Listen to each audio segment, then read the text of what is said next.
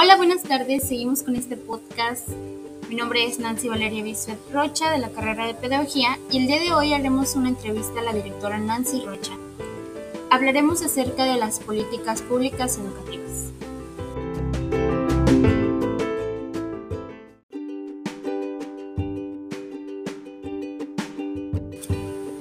Comenzamos con las preguntas. Maestra, ¿Usted está enterado que existe el tema de las políticas públicas en la educación? Sí, claro.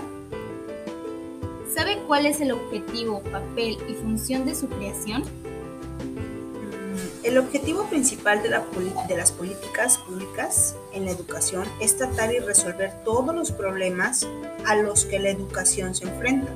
Por ejemplo, la economía, la cultura o la burocracia, y transformarlos en la, en la maximización de los logros de los objetivos como la calidad, la eficacia y la eficiencia.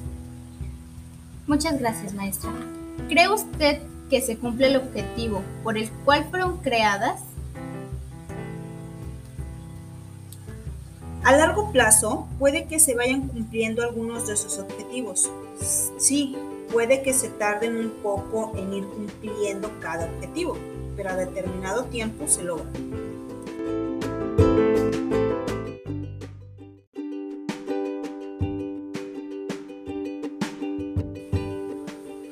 ¿Está usted enterado de los problemas que existen dentro de la educación básica?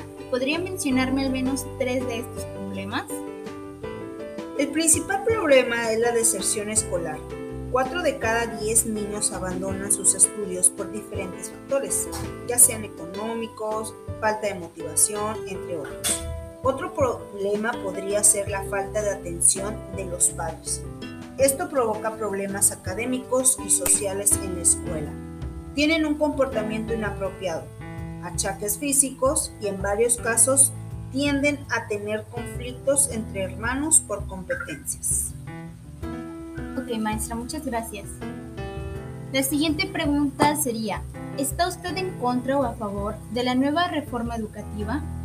¿Considera que los cambios que propone benefician al sector educativo y por qué? A favor, ya que los cambios benefician de diferentes maneras, por ejemplo, responden a una exigencia social para fortalecer a la educación pública, laica y gratuita asegurar una mayor equidad en el acceso a una educación de calidad, fortalecer las capacidades de gestión de la escuela. Muchas gracias. Siguiendo con la pregunta anterior, ¿está usted de acuerdo con la modificación del artículo 3 y el 73 constitucional para poder poner en marcha la reforma educativa?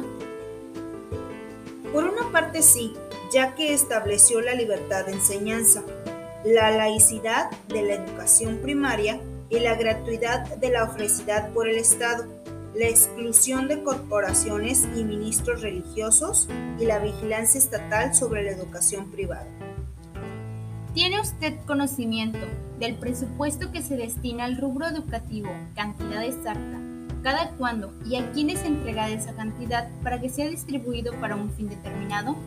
Tengo conocimiento de un total aproximado de lo que se invierte en cada plantel educativo aunque no todas las escuelas cuentan con esta cantidad y muchos no lo ocupan para un fin determinado. Ok, maestra, gracias. ¿Usted planea cuando menos una vez a la semana con el uso de las TICs? ¿Y qué tan beneficioso le ha resultado usar este tipo de tecnología? Las nuevas tecnologías aplicadas a la educación mejoran el proceso de enseñanza y aprendizaje y también la gestión de los centros educativos. La ACTIC promueve la actividad activa y participativa del alumnado, que se implica en el aprendizaje y se erige como protagonistas del mismo.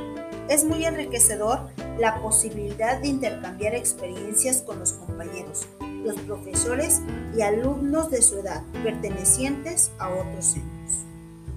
Ok, maestra, muchísimas gracias.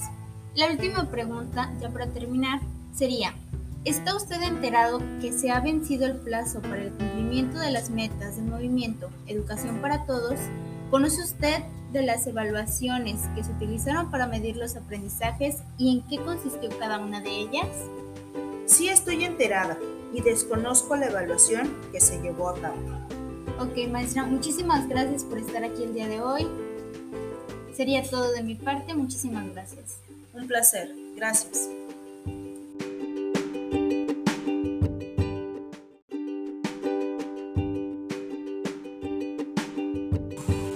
Bueno, un fuerte aplauso para la directora Nancy. Nos estuvo acompañando el día de hoy en, este, en esta entrevista dándonos su opinión acerca de las políticas públicas.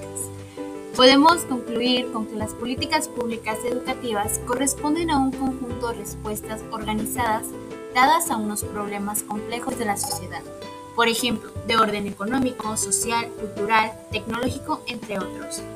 La administración pública en sentido orgánico corresponde a un conjunto de órganos, servicios de agentes de Estado y demás organizaciones públicas que aseguran en nombre de la sociedad la satisfacción de las necesidades de seguridad cultural y el bienestar.